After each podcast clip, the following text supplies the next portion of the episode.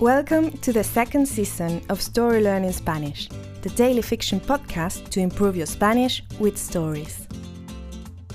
In each episode of this brand new story, you'll get two repetitions of the audio and a glossary to expand your Spanish vocabulary.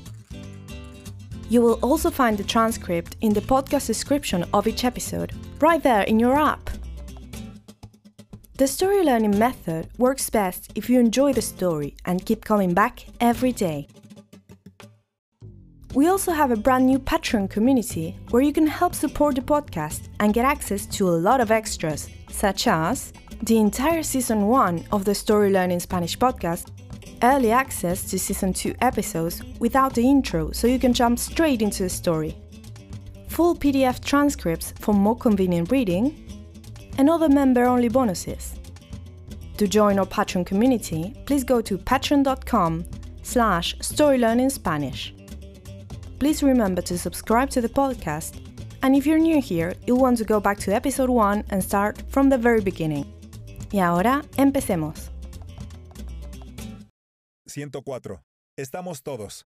Cargamos los bolsos en la camioneta. Solo faltaba Xavi, quien estaba por llegar desde su hotel. Aproveché ese tiempo para despedirme de Luismi. Ha sido un placer, camarada, le dije mientras tomaba su patita. Espero que haya disfrutado de su viaje. Bianca lo besó en la cabecita y se subió a uno de los asientos traseros de la cabina. Ya podíamos ver a Javi caminando hacia nosotros desde la otra esquina. Buenos días, chavales, dijo Javi. No sabéis lo mucho que os agradezco todo esto, y sobre todo a ti, Julia. No hay de qué, respondió ella. Cualquier excusa es buena para ir a la playa. Es una lástima lo de tu hijo. Sí, este muchacho, dijo Javi. Pero bueno, a su edad me han pasado cosas peores, y no tenía un padre dispuesto a ir a rescatarme. En este sentido, creo que las cosas han mejorado. Entonces sonreí y puse mi mano sobre el hombro de Javi. Tampoco irás tú solo, Superman, le dije. Tienes a todo un equipo de rescatistas. And now, let's have a closer look at some vocab. You can read these words in the podcast description right there in your app.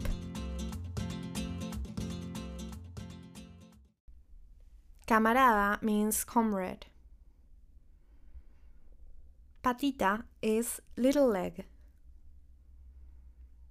Asiento trasero means back seat.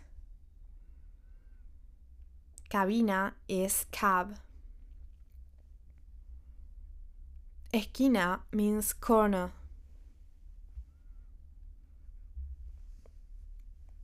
Rescatar means to rescue. Hombro means shoulder. And now, let's listen to the story one more time. 104. Estamos todos. Cargamos los bolsos en la camioneta. Solo faltaba Javi, quien estaba por llegar desde su hotel. Aproveché ese tiempo para despedirme de Luismi. Ha sido un placer, camarada, le dije mientras tomaba su patita. Espero que haya disfrutado de su viaje. Bianca lo besó en la cabecita y se subió a uno de los asientos traseros de la cabina. Ya podíamos ver a Javi caminando hacia nosotros desde la otra esquina. Buenos días, chavales, dijo Javi. No sabéis lo mucho que os agradezco todo esto, y sobre todo a ti, Julia. No hay de qué, respondió ella. Cualquier excusa es buena para ir a la playa. Es una lástima lo de tu hijo. Sí, este muchacho, dijo Javi. Pero bueno, a su edad me han pasado cosas peores, y no tenía un padre dispuesto a ir a rescatarme. En este sentido, creo que las cosas han mejorado. Entonces sonreí y puse mi mano sobre el hombro de Javi. Tampoco irás tú solo, Superman, le dije. Tienes a todo un equipo de rescatistas. Hello, story learners! Did you know we have a brand new YouTube channel?